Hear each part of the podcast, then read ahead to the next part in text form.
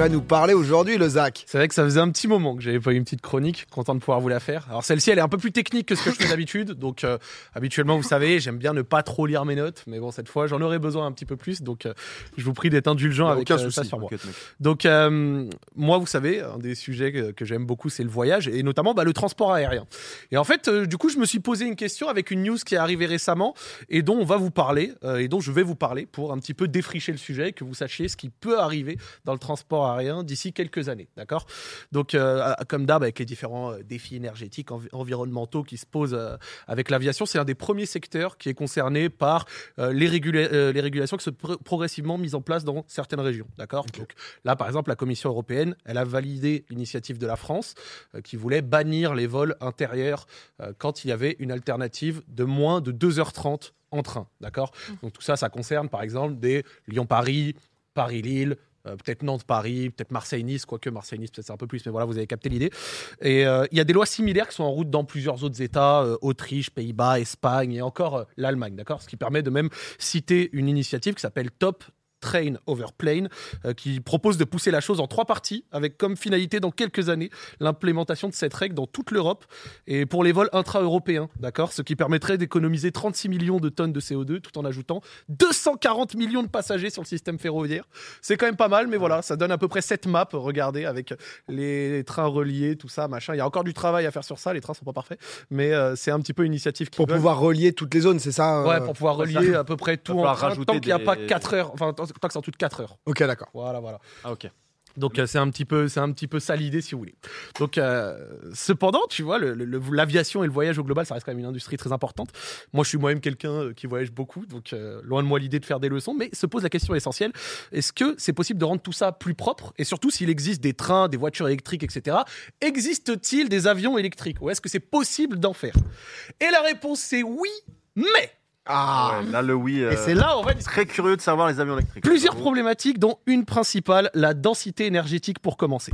Voici la densité énergétique, un rapport entre les batteries et le fuel. Alors, on va pas aller dans la physique hyper compliquée, etc. Ce que, ce que je vais faire, euh, je vais le faire en simple. En termes d'énergie, ça demande beaucoup plus de poids en termes de batterie pour produire la même énergie qu'avec du fuel. Et un avion, ça vole quand sa poussée est égale à son poids. Voilà, je l'ai fait en très simpliste, mais voilà. Résultat, quand Donc il faut beaucoup, beaucoup de batterie. Donc il faut beaucoup, beaucoup de batterie. C'est ce que j'allais te dire. Prennent de la place et du coup qui augmente la taille de l'avion et du Et coup son peut-être poids, son ouais. poids. qui augmente le Ouais, poids. Donc, du coup, il faut plus de batterie parce qu'il faut plus d'énergie pour Ah faire voler un aussi gros truc. Pour te donner un exemple, euh, quand le kérosène représente 30% euh, du poids d'un avion au décollage, euh, les batteries pourraient, d'après certaines simulations, et bien entendu selon les voyages, représenter jusqu'à 60% euh, du poids de l'avion, euh, tout, en alour- euh, tout en alourdissant le poids total de l'avion, euh, car ces dernières ne se vident pas en cours de route. Le kérosène, à la fin, il y en a beaucoup moins. Donc, le poids, l'avion s'est allégé. Mm. Alors qu'avec les batteries, elles sont là du début à la fin. Elles- oui. ne se vaporise pas. Tu vois. Donc ça, c'est assez intéressant. Alors, malgré ça, on s'est quand même amélioré sur la densité énergétique pour les batteries. Voilà ce que ça aurait pris comme taille en batterie en 2010 pour être l'équivalent euh, au kérosène d'un avion. Voilà. Donc ça aurait demandé une batterie de cette taille. Euh, donc c'est assez énorme.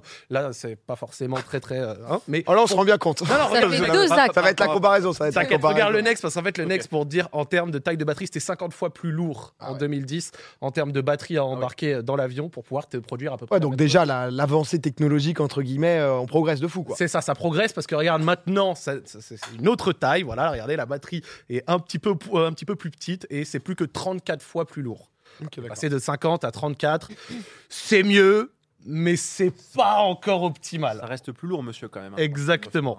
Bah, pour vous donner une estimation, si on prenait un avion actuellement, là, là tout de suite, tu, tu le vides de tout son système de moteur actuel euh, et du kérosène, tu le remplaces tout par les batteries. Là, dans un avion de cette taille actuelle, tu fais un vingtième de la distance. Ah ouais. Top. Bon, c'est mort. Ça marchera jamais, Zach. C'est fini la chronique. Putain. Magnifique, j'ai écrit ça littéralement. J'ai dit une fois que je vous ai dit ça, normalement vous devez penser bon bah fin de la chronique, c'est juste.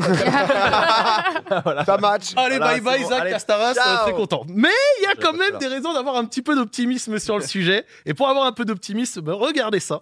Le prix des batteries euh, permet euh, d'introduire un des autres avantages. Alors regardez déjà, euh, ça c'est pour les véhicules électroniques, le prix d'une batterie, le prix moyen, s'est effondré en plus de 10 ans. ok?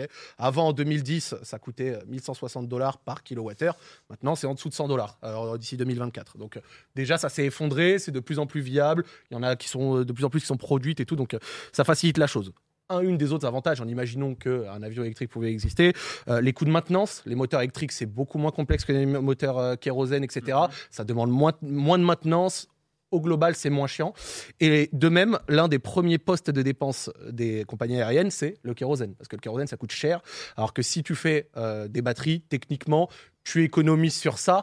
Avec un petit astérix cependant, vu le prix actuel de l'électricité, je pense que le Mhm. rapport est peut-être un peu moins dingue. Ah oui, ouais. J'ai une question, mais je je sais pas si t'as la réponse, je veux pas te tenir la merde, mais il n'y a pas des matériaux, enfin des métaux rares, etc. Justement dans, dans la production de Ah, batteries? Totalement, il y a du cobalt. Parce que là, du coup, elle, mais ce que je veux dire, c'est qu'au bout d'un moment, parce que le prix baisse, le prix baisse, mais on va être en galère, non De cobalt, lithium et. Alors ça, ça dépend comme d'hab de combien il y en a au total en stock dans le monde en fait. Ouais. Et donc en fait, je suppose que vu que la demande en batterie a augmenté, plein de gens se sont mis à produire les matériaux Ouais, à retrouver des mines, etc. Voilà, pour faire des batteries, et que donc du coup, à l'heure actuelle, ça, ça, Ok. ça donne ça, du coup.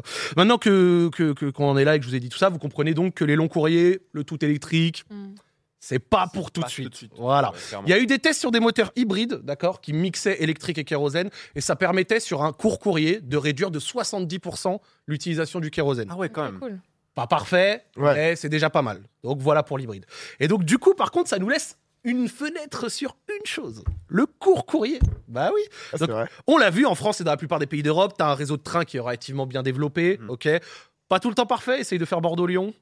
Je pense, je pense que tu comprends qu'il n'est pas encore totalement optimal, tu dois passer par Paris puis redescendre. Euh, Ouais, mais il est au global bon, mais ce qui n'est pas le cas partout dans le monde, loin s'en faut. Euh, aux États-Unis par exemple, ou alors dans le nord de la Norvège, il y a pas mal de petites compagnies, comme par exemple Cap Air, euh, qui ont une majorité de destinations qui ne franchissent même pas les 400 km de distance et qui permet de relier des petites communautés, des îles, des endroits isolés, des toutes petites villes, des trucs comme ça. Et c'est sur ce genre de destination que l'avion électrique va d'abord servir, et c'est par là qu'il va commencer à être utile, parce qu'il va être utile. Voici un graphique des, ém- des émissions de CO2 de l'aviation euh, sur un an, et c'est selon la distance euh, qui est euh, prise en compte. Donc en bas, c'est la distance, 1000 km, 2000, 3000, 4000, 5000, 6000, 7000, etc. Et en gros, avec la distance que je viens de vous montrer, euh, et là on a l'image d'après, 18% des émissions de CO2 faites avec l'aviation pour les voyages, c'est sur des vols en dessous de 600 miles, donc à peu près en dessous de 800 km.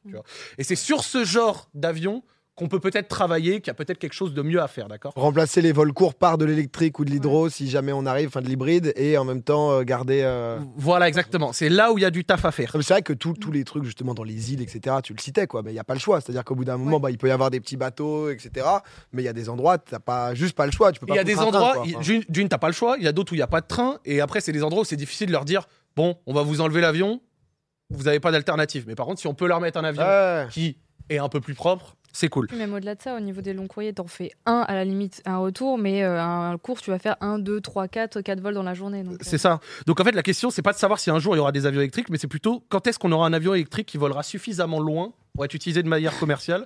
Et c'est là où je vous introduis un avion électrique. Voilà par exemple le Alice, avion commercial créé par Eviation, 100% électrique. Il peut transporter une dizaine de personnes. Sa batterie a une capacité, enfin ses batteries ont une capacité de justement 600 miles. Euh, et il peut aller jusqu'à 450 km/h, ce qui est par contre deux fois moins rapide qu'un avion traditionnel. Ah oui, la perf Ah. max, euh, par contre, ça pousse pas autant. Voilà. Ça pousse pas Ouais. très très vite quand même. hein. Voilà, Vous voilà. Vous avez le temps. Décollage, quand t'es dans, quand t'es dedans, tu dois avoir un petit doute. à un Euh, moment. oui, oui, oui. Ça lève Pour- pas beaucoup là. Pour te dire, ça double le temps de trajet sur un même trajet, mais voilà l'exemple concret d'un premier jet d'avion Ouais. commercial électrique qui a commencé à être acheté et qui risque d'être déployé dans les années à venir. C'est pas encore idéal, comme je l'ai dit, ça peut transporter qu'une dizaine de personnes. donc Ah, c'est du jet privé, quoi, à l'heure Ouais, actuelle. ouais. quoi. Pas forcément du jet privé, même Oui. sur des petites destinations, mais voilà, on s'est compris. Euh, ça a des batteries partout. euh, pour dire, y a, pour te dire, dans le, il y a 8 tonnes de batteries. Euh, Wow. Ouais, c'est vraiment euh, le problème. c'est- L'arme. C'est fatos. Le design est totalement repensé justement par rapport à ces problématiques, mais sachant qu'il faut bien commencer quelque part. Euh, voilà où est-ce que nous en sommes. Et il serait pas étonnant du coup de voir des courts courriers utilisés un peu partout et donc euh, de rendre ces, ces- ces- ces voyages un peu plus clean. Alors évidemment, j'ai pas parlé de la provenance de l'électricité produite, comme Ouais. d'hab. Un kilowattheure d'énergie n'a pas le même bilan carbone chez nous avec le nucléaire qu'en Pologne ou en Allemagne avec les euh, centrales à charbon, d'accord. Mais c'est l'un des buts de plusieurs gouvernements. Euh, j'ai parlé par exemple de la Norvège au début. Bah, par exemple, la Norvège a pour ambition de rendre tous ses vols intérieurs électriques ou hybrides d'ici 2040. Mm. Ok. Voilà, voilà. Et Ah ouais. donc, voilà où est-ce qu'on en est. L'aviation électrique, ça pourra peut-être exister. Euh, c'est en route. Plus en route encore que ce qu'on pensait. Ça va d'abord commencer par les courts courriers. Il y a encore beaucoup d'améliorations à faire dessus. Les batteries, notamment, risquent d'être améliorées dans le temps, surtout parce que c'est drivé par euh, euh, l'industrie automobile qui fait énormément de recherches dessus. Tesla et consorts, tu te doutes bien. Mm. Mais voilà où est-ce que nous en sommes et où est-ce qu'on risque d'aller. Et si vous êtes chaud et si vous avez bien aimé le sujet, euh, il y a un deuxième sujet archi intéressant, c'est sur les avions à hydrogène. Mm. Et Airbus, eux, ils sont en train de développer des avions à hydrogène, donc avec euh, une toute autre technologie, d'accord, mais qui est plus euh, faite sur l'hydrogène pour avoir des avions pareil zéro carbone d'ici 2035.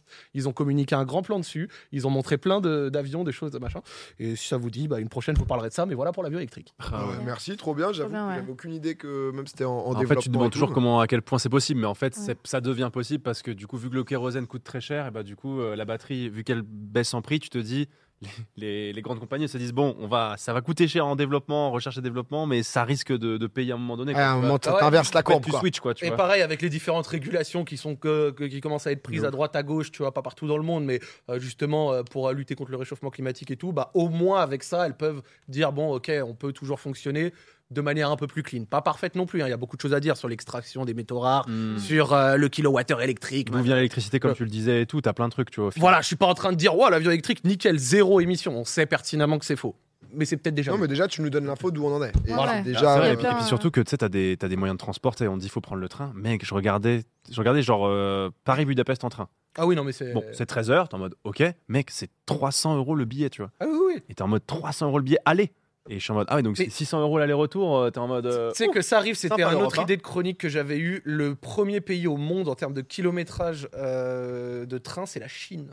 Et la Chine a fait tout un système de, de, de trains qui coûte hyper cher, mais pour relier toutes les différentes régions. Et eux, en fait, ils l'ont optimisé à un point où pour faire comme ça, ce genre de long courrier en Chine, euh, donc de long trajet en Ouais. train, je veux dire, euh, ça coûte vraiment pas hyper cher. Et surtout, au-delà de ça, ça prend vraiment beaucoup, beaucoup moins de temps. Ouais. Ils n'ont pas ces problèmes de rails pas pareils selon les pays, les machins, Oui, oui, c'est ça, ouais. C'est tout pareil. Donc, du coup, pour faire des longues distances, je crois que j'avais vu des Pékin-Shanghai, des trucs comme ça en train, ça prenait carrément largement moins de temps que chez nous. Eux, ils ont un souci Ouais. de lié à la rentabilité derrière parce que Mm. du coup, ils ont des lignes mais ultra ultra haute Ouais. vitesse de bêtes de service, sauf que bah, ils sont en mode il y a personne dans certaines quoi. Par Ouais, contre, tu vas en 20 minutes quoi. Mais c'est Ah ce qu'ils mettent beaucoup en Totalement. techno en Dis-toi Afrique qu'ils avaient, ouais, c'est totalement ça. Ils avaient même un, un- un côté un peu plus politi- euh, géopolitique, tu vois. Par exemple, euh, avec le Tibet, où ils avaient fait des lignes qui allaient jusqu'au Tibet ou alors jusque dans le Xinjiang, euh, à, Ru- à Urumqi, euh, pour faire en sorte d'éviter que ces régions-là restent un peu en autarcie et puissent avoir des Chinois qui vont là-bas. Et donc, du coup, euh, Et- c'est assez poussé. En fait, en gros- mais en vrai, c'est le sujet est hyper Parce que, nous, on est, intéressant. parce que nous, on est baisé en Europe, puisque tu as des différences de rails et tout Ouais, machin, en fait. Oui. Et du C'est plus ancien Et aussi. du hein. coup, c'est trop chiant. Alors que je sais, déjà, par exemple, il y avait le- l'Orient Express, donc qui faisait Istanbul-Paris. Et ben, ils avaient mis, en- ils avaient créé à l'époque des. euh, donc, je te parle de ça, c'est le 19e siècle, quoi. Mhm. Ils avaient créé, euh, ils avaient créé des, des wagons avec des systèmes de changement de roues quand ils changeaient de pays. Du coup, Ouais. il n'y avait pas besoin de changer de wagon, mais ça, or- ça changeait l'ordre des roues et l'écartement pour pouvoir directement passer d'un rail, d'un type D'un de rail à l'autre, autre. ouais. Ah, déjà, les le même avaient- problème avec la RATP, c'est-à-dire qu'il y a beaucoup de gens qui disaient oui, par exemple, la RATP à Paris avec le métro, c'est vieux, c'est tout le temps en travaux, etc. Mais il faut comprendre que ça a été créé beaucoup, enfin, c'est beaucoup plus ancien que des nouveaux métros que tu oui, peux bah, en Europe, 150 où euh, ans, du coup il y a un entretien qui est différent aussi, tu vois. Et pour les rails, c'est exactement pareil avec la SNCF, par exemple. Non mais en tout cas, euh, merci beaucoup parce que j'avoue, euh, sujet, euh, hyper intéressant, l'évolution des, des modes de transport, etc. Vous avez apprécié. Très intéressant. Quand, quand l'enquêteur revient, on est, on est forcément content.